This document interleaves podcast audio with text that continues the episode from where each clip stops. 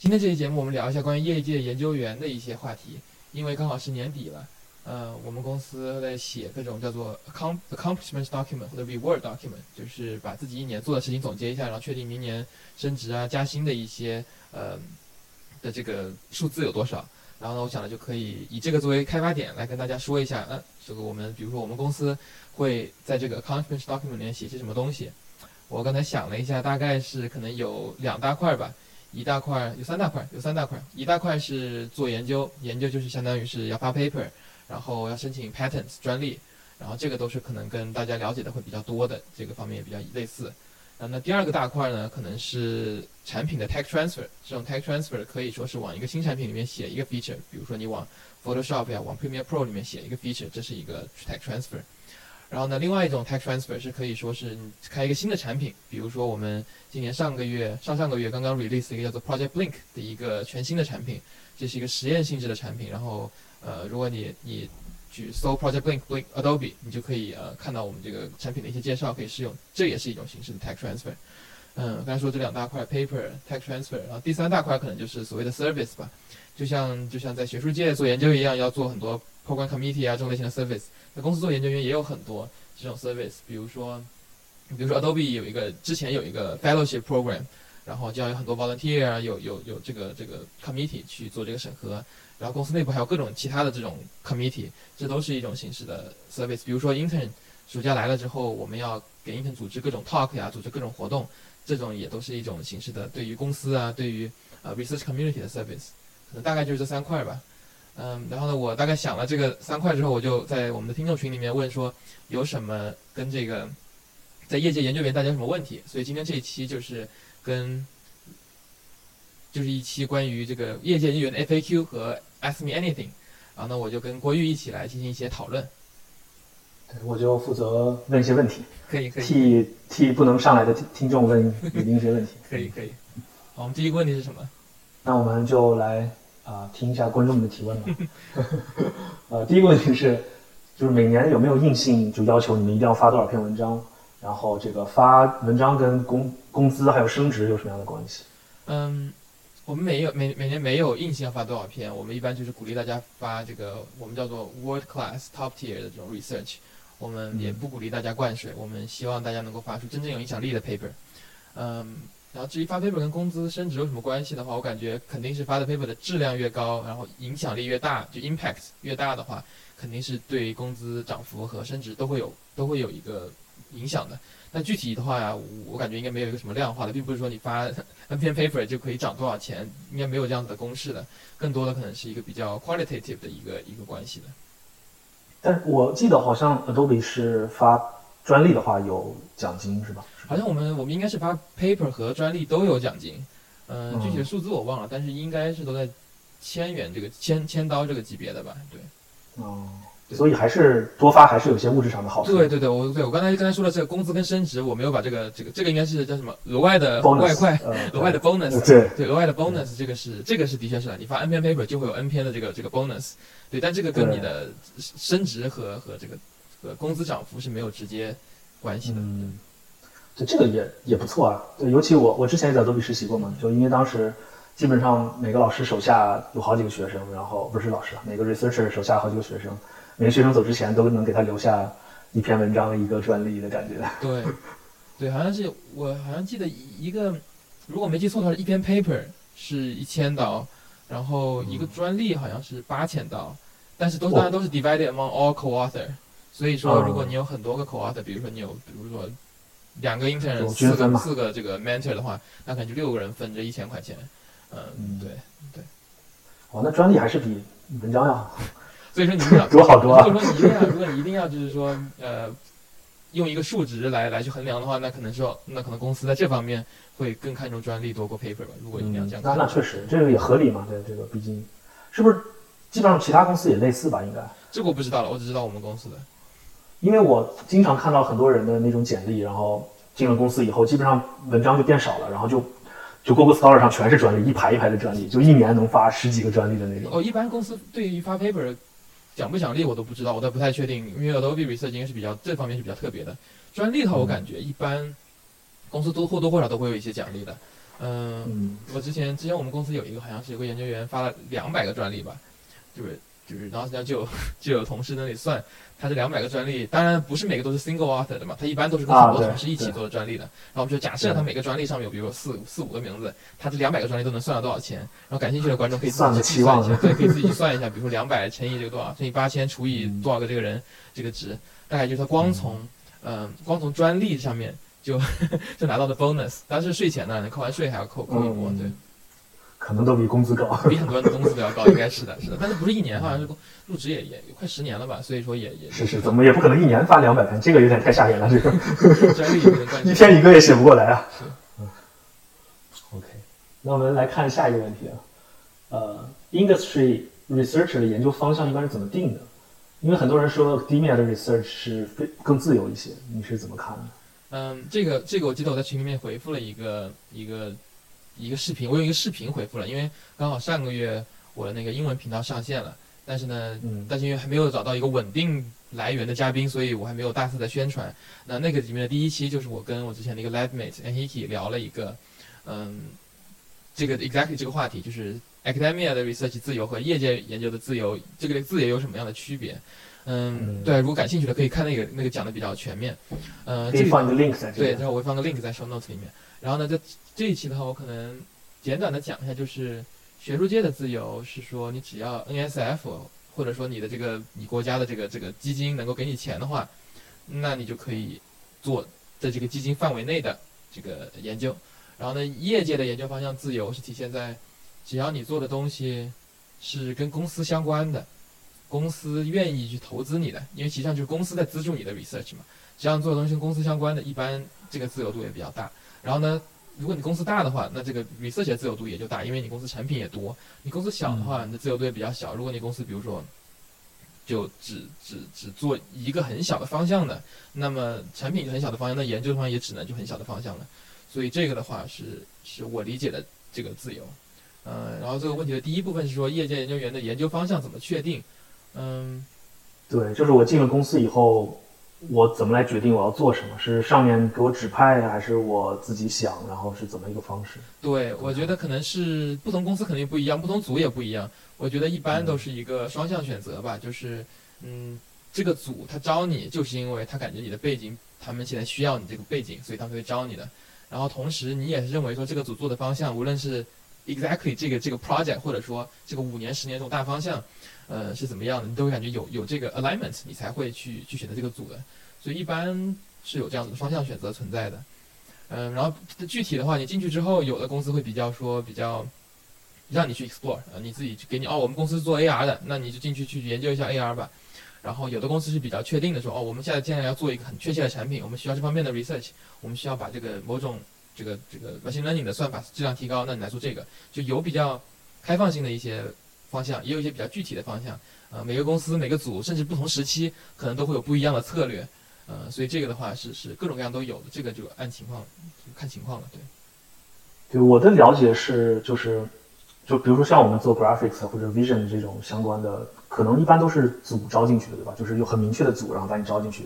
可能想做什么东西。那种更 general 把你招进去的，可能会是比如说 data scientist 啊或者什么的那些，可能就是进去以后更更更能做一些更自由的东西吧。这个有可能，对这个我倒没有特别的这个观察，对。对，然后因为之前就是上次那个 Meta 裁员的时候，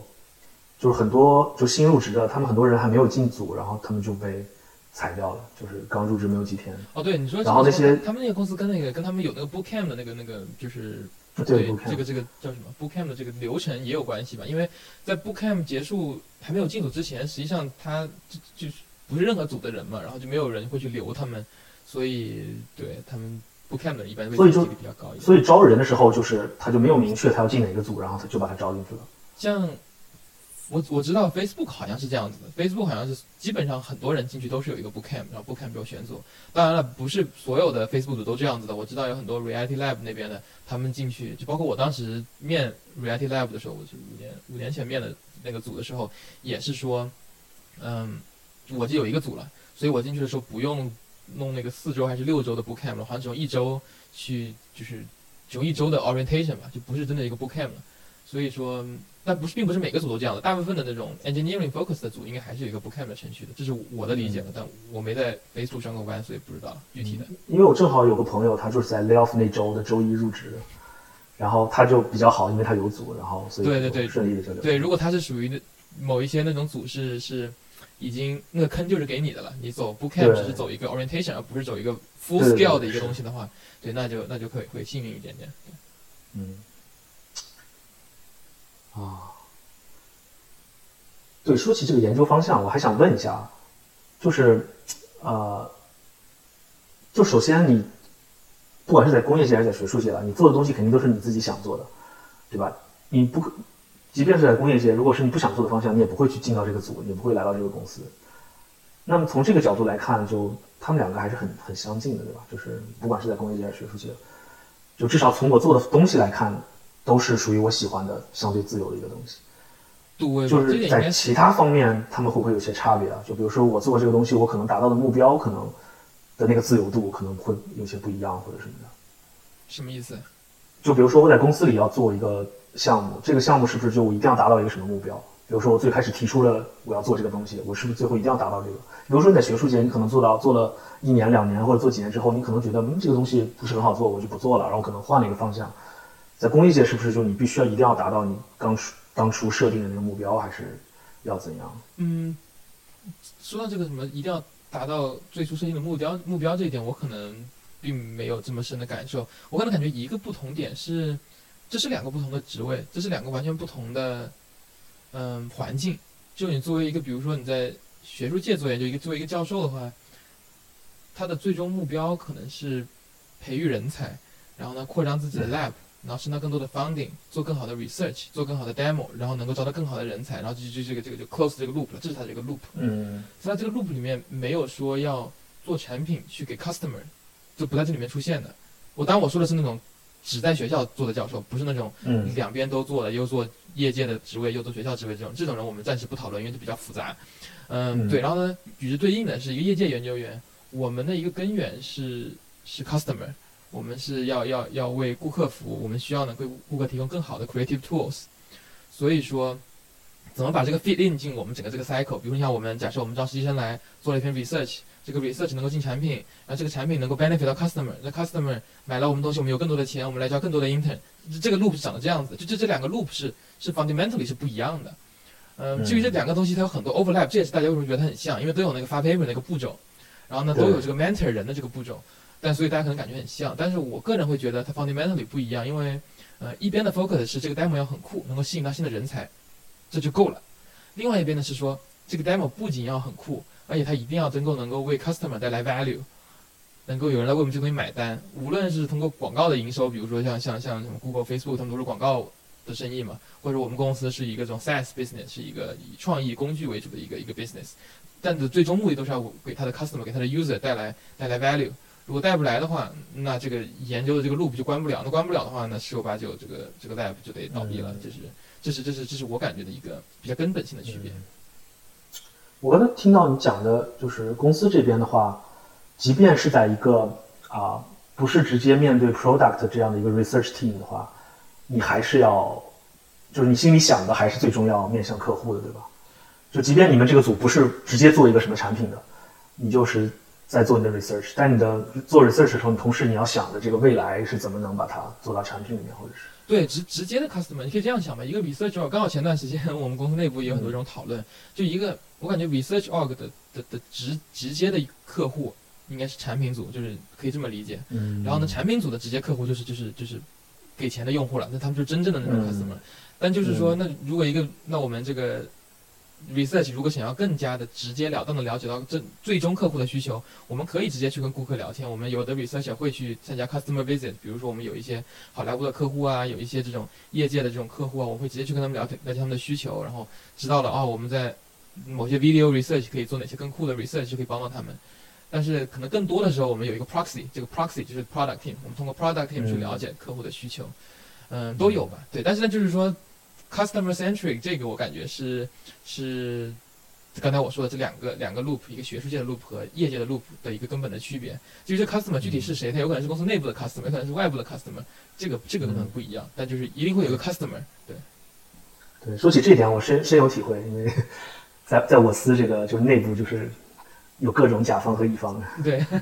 对，就有时候甚至我都有点恍惚，这个这不是一个公司，这是有很多很多个公司组成的。对，之前我看那个 AWS 内部不就是说嘛，很多 service，他们本所以 AWS 不就很多就是 microservice 嘛，他们很多就是 microservice 内部他们都是有 internal billing 还是什么的，就是说如果你要用另外一组的一个东西，你要给一个内部的那种我不知道叫什么，可能是亚麻币吧，有人要给他亚麻币就就，类似于内部的货币对，你要给亚麻币，然后他们就通过内部的这样的自主选择，就发现哪些哪些组赚的亚麻币最多，那这个组的服务可能别的公司也需要，他们就把这个内部 tool 变成一个 AWS service，这是我我听说的一种版本了。然后当然可能我我们也有类似，对我们也有类似的东西，就是来评估你你们这个组或者你们这个部门，比如说今年的产出，嗯。就可以通过这个内部的这种，因为你 research team 你不可能有直接盈利嘛，你就通过这种内部的这种货币，然后来来看你你们组盈利了多少，对来 evaluate 你们组。对对。OK，那我们再看下一个问题。啊，下一个问题是我发现好多 research 入职之后就开始找 intern，自己不主力研发了，这是大趋势吗？嗯，这个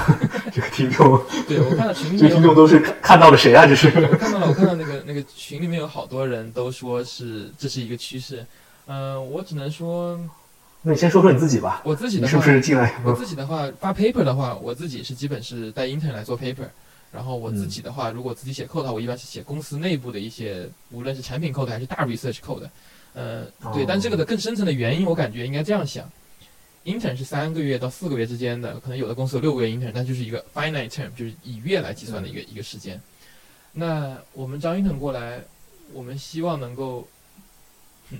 最好的去 empower 他，就是什么叫赋能，最好就给他给他去 empowerment。我们不希望的是，我们 intern 来了之后，他要学我们各种 internal tooling，然后各种读这种成年、成年上上上十年的这种 code base 让他们去读，这都不是一个很？很有效率的事情，对，这都非常没有效率。所以说，我们带 intern 过来，我们希望能做一些比较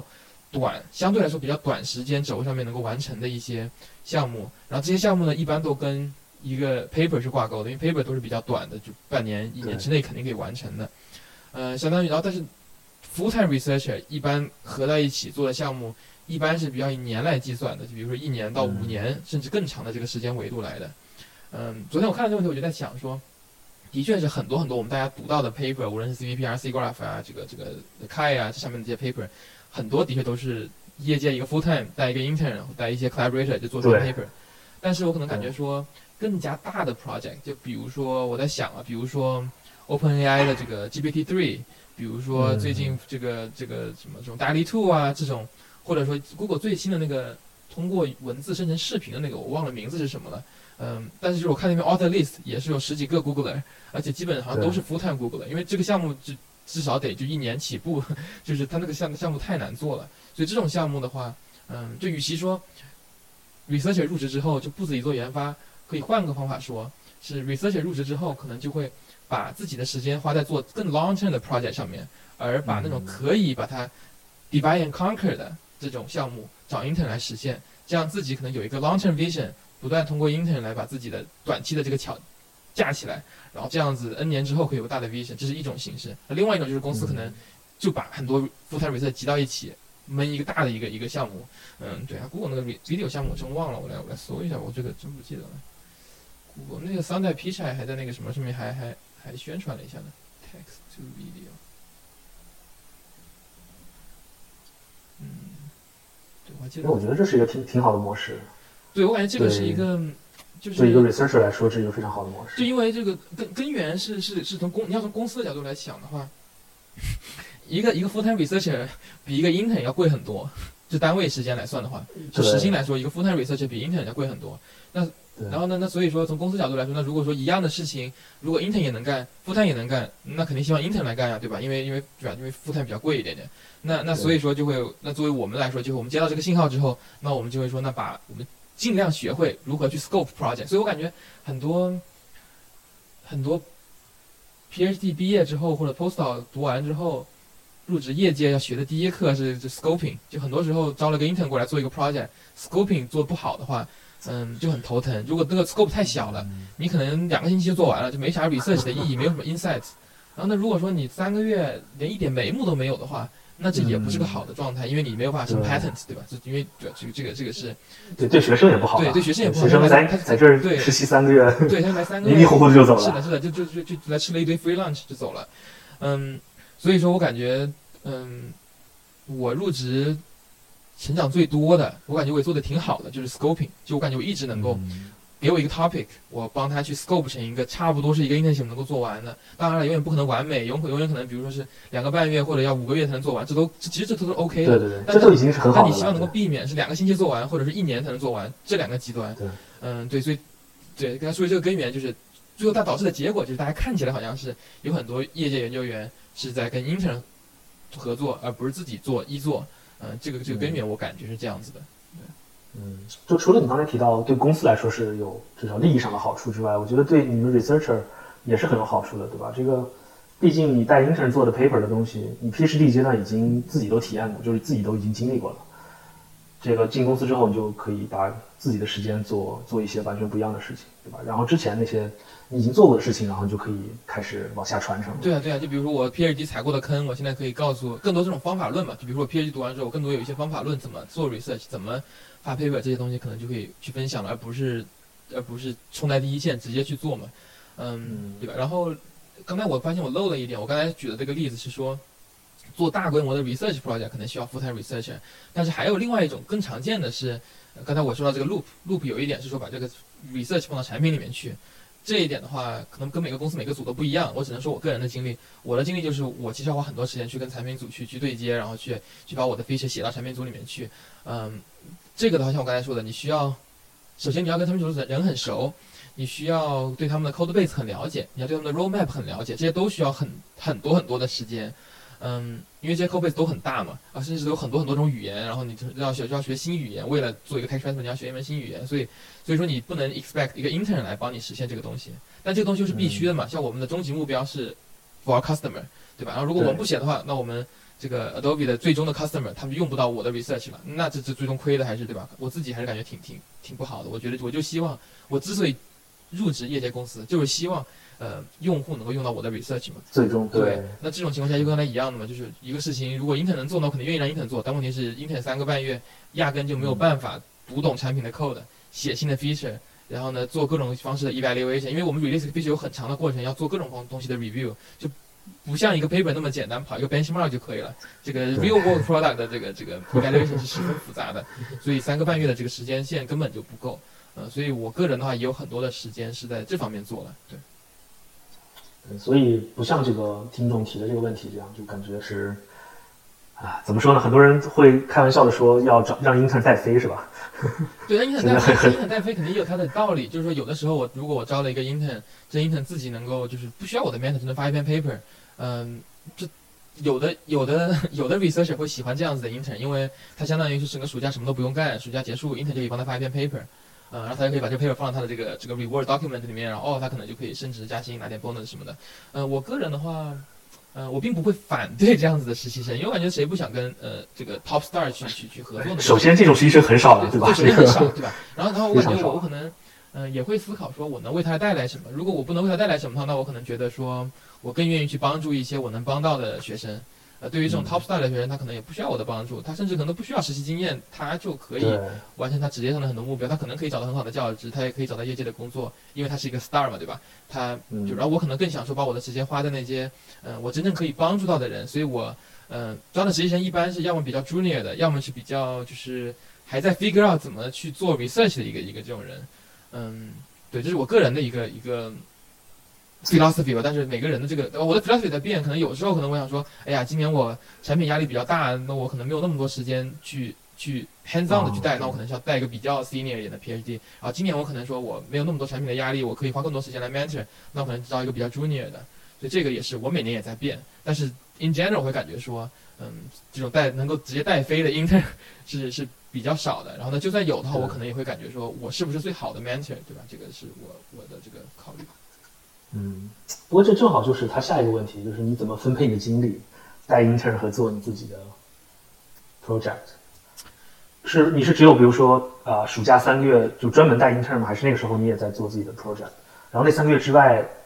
就是 intern 可能项目没有结，你还应该也还会继续在带 intern 来做，对吧？就是你怎么来分配这个？对我可能比较，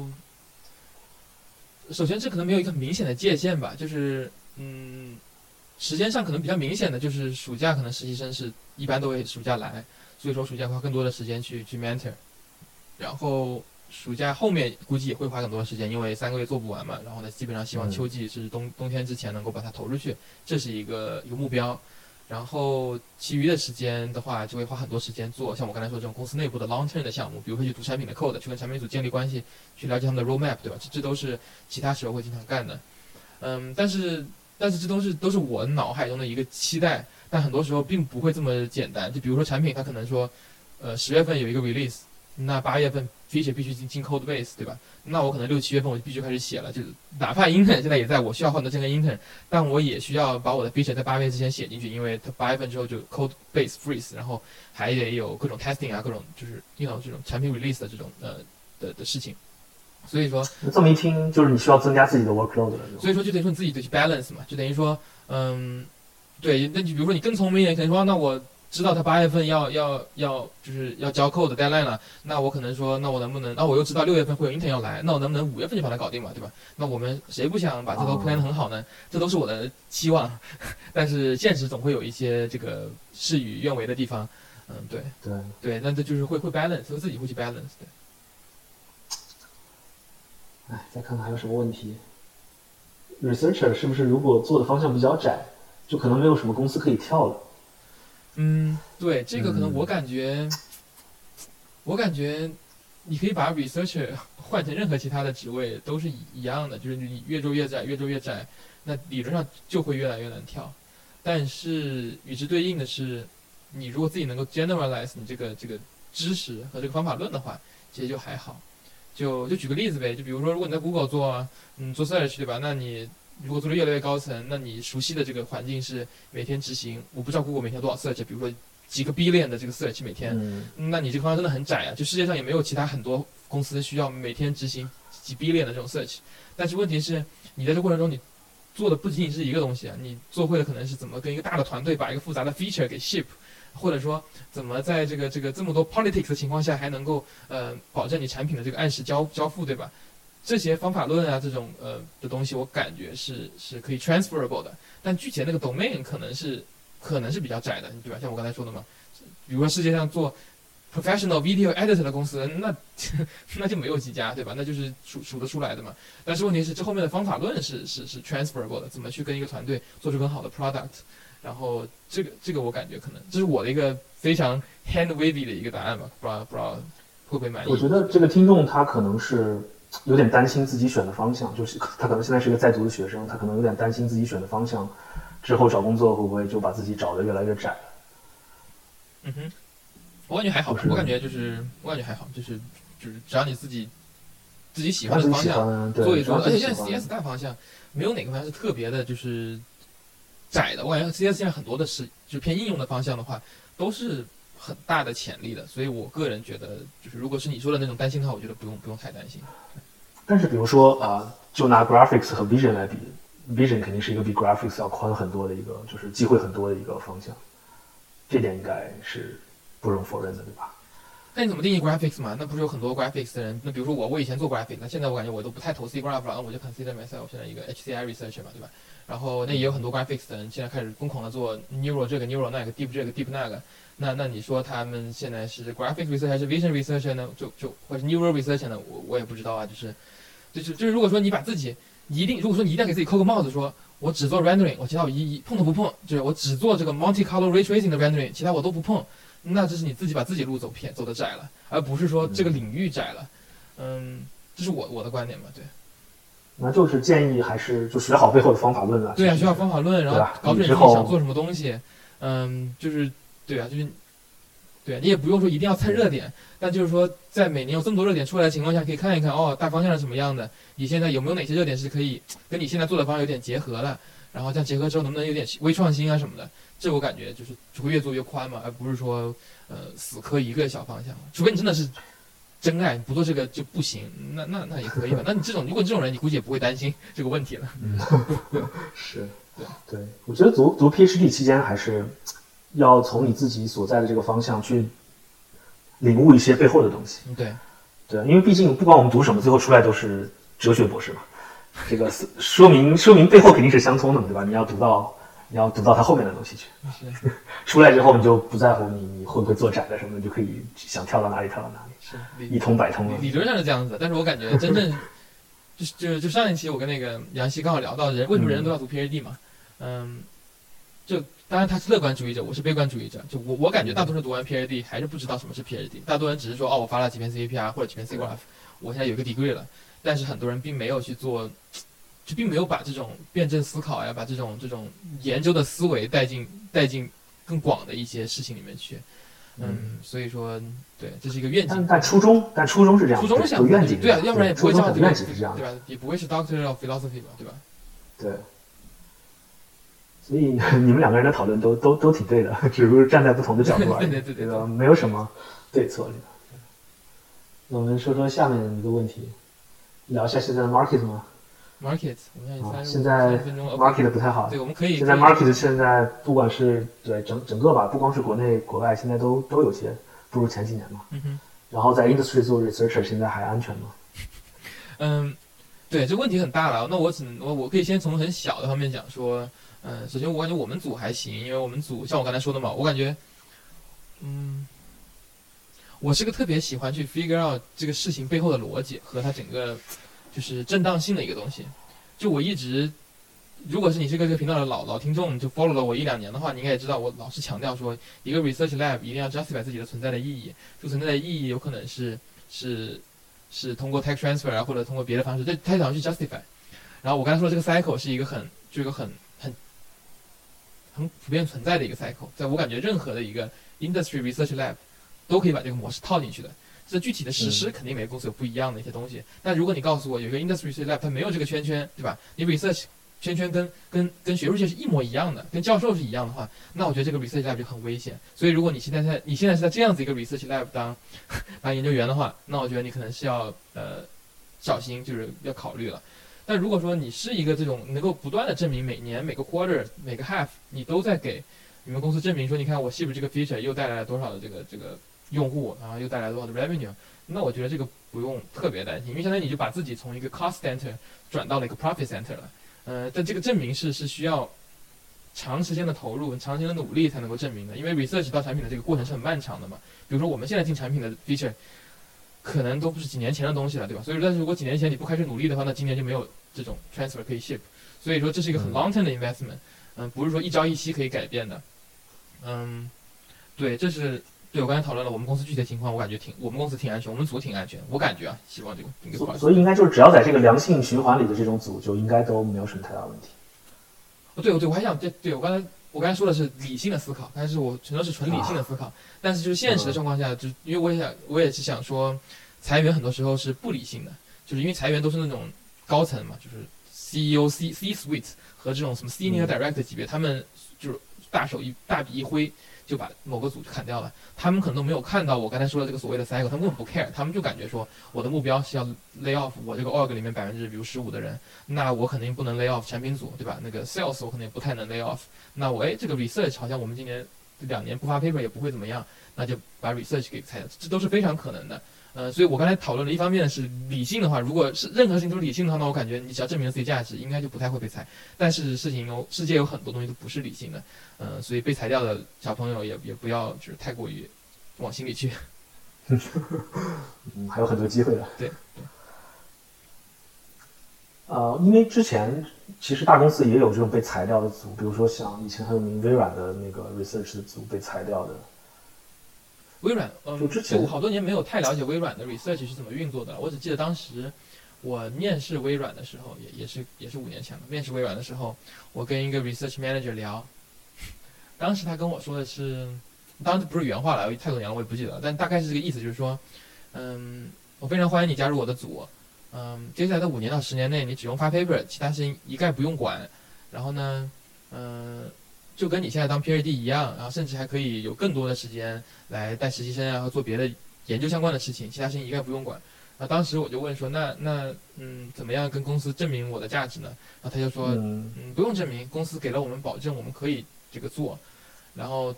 从他的从当时这个 manager 角度来，他肯定是出于好意，他觉得这样能够给到一个面试者很高的信心嘛。你看公司对我们有这么的自由度，但是由于我个人的原因了，我个人就是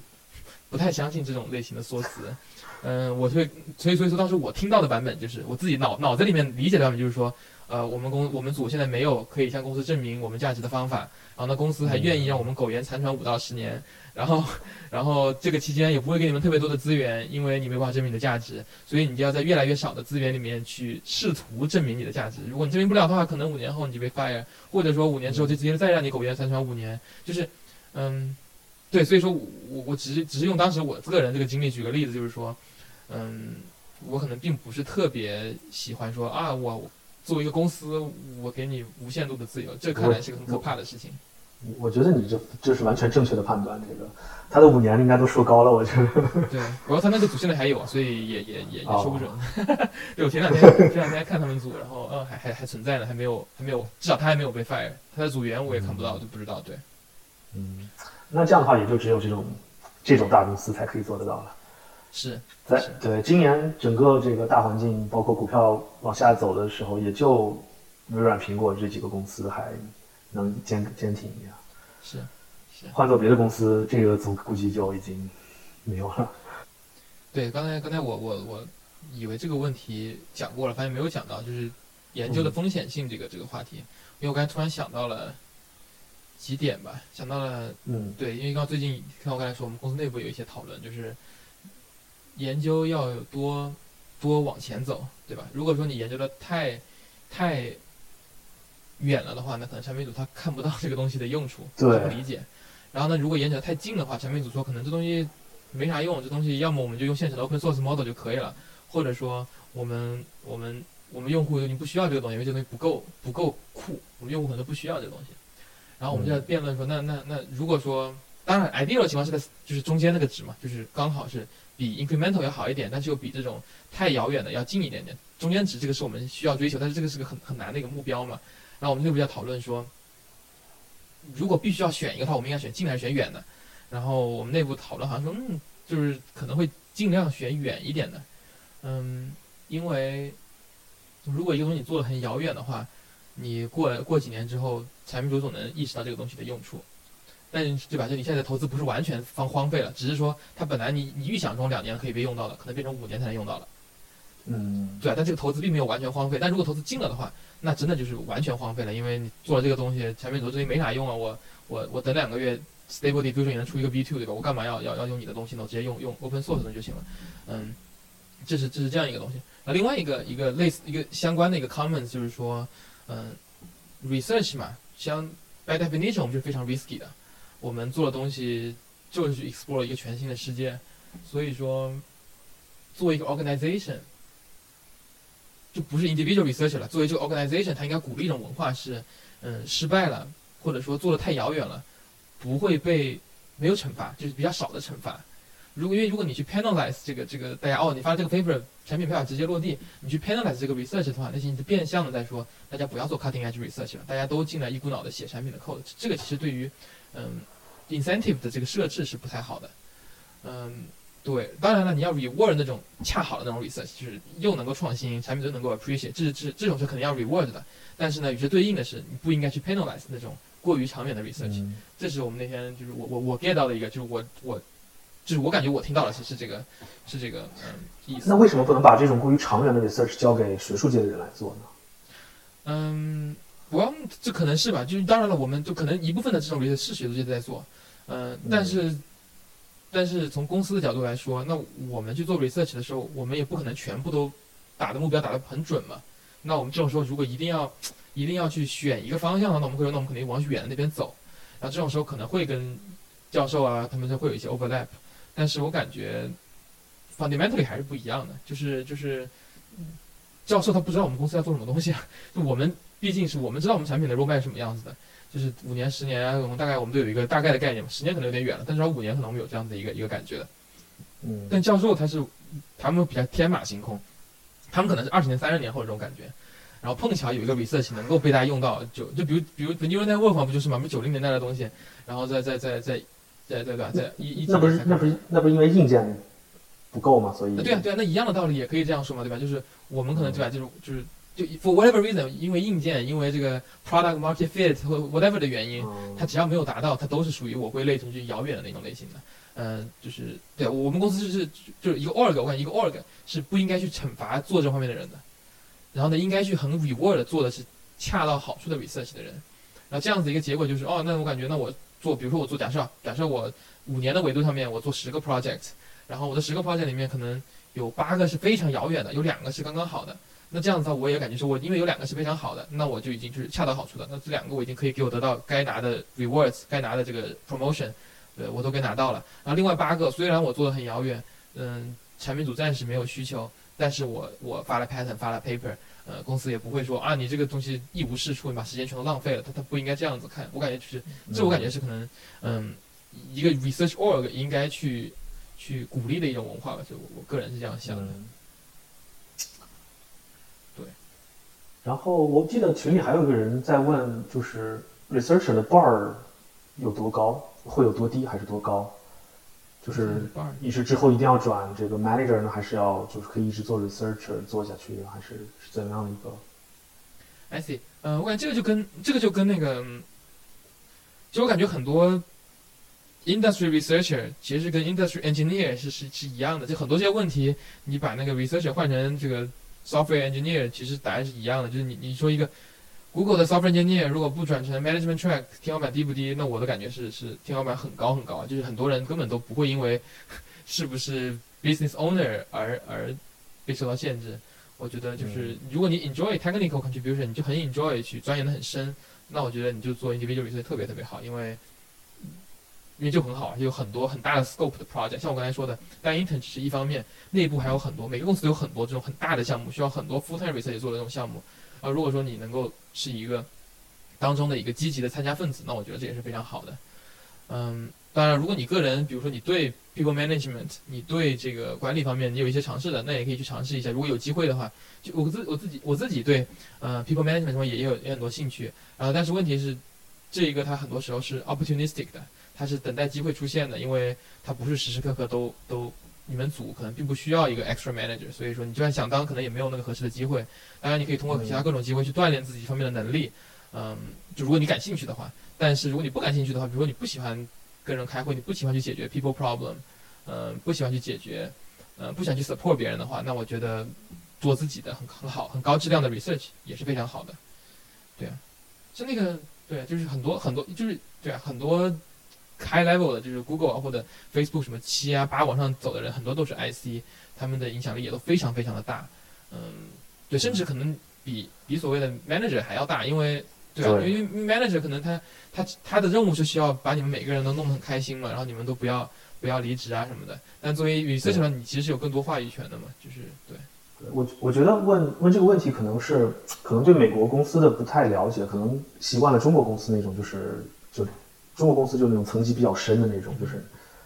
整个国家都是啊，当然不光是公司啊，就是有领导领导阶层的这种。就他的可能问题就是，如果我不努力的往这个管理走，我会不会就慢慢就被别人踩在脚下，或者是就被别人就卷卷下去了？就对可能他们有这样的担心，我觉得是对。但是在美国公司，至少就像你刚才提到的，我的感觉也是。呃，你要是就真心热爱做 research 做做技术的话，你完全不用去做任何的管理，你可以在公司做的非常的厉害。然后，